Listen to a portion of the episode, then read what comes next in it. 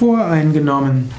Als voreingenommen bezeichnet man jemanden, der eine vorgefasste Meinung hat.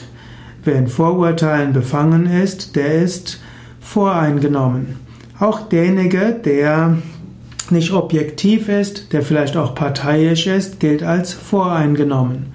Zum Beispiel können Schüler der neuen Lehrerin gegenüber voreingenommen sein und man kann auch einen Richter ablehnen wegen Voreingenommenheit. Wenn du anderen Menschen begegnest, dann mache dir ein eigenes Bild. Sei nicht voreingenommen. Und wenn du merkst, dass du voreingenommen bist, dann sei dir dessen bewusst.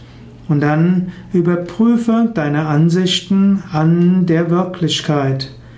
Es ist wichtig, reflektiert zu sein und Menschen mit einem offenen Herzen, einem offenen Geist zu begegnen. Voreingenommenheit schließt den Geist, schließt das Herz.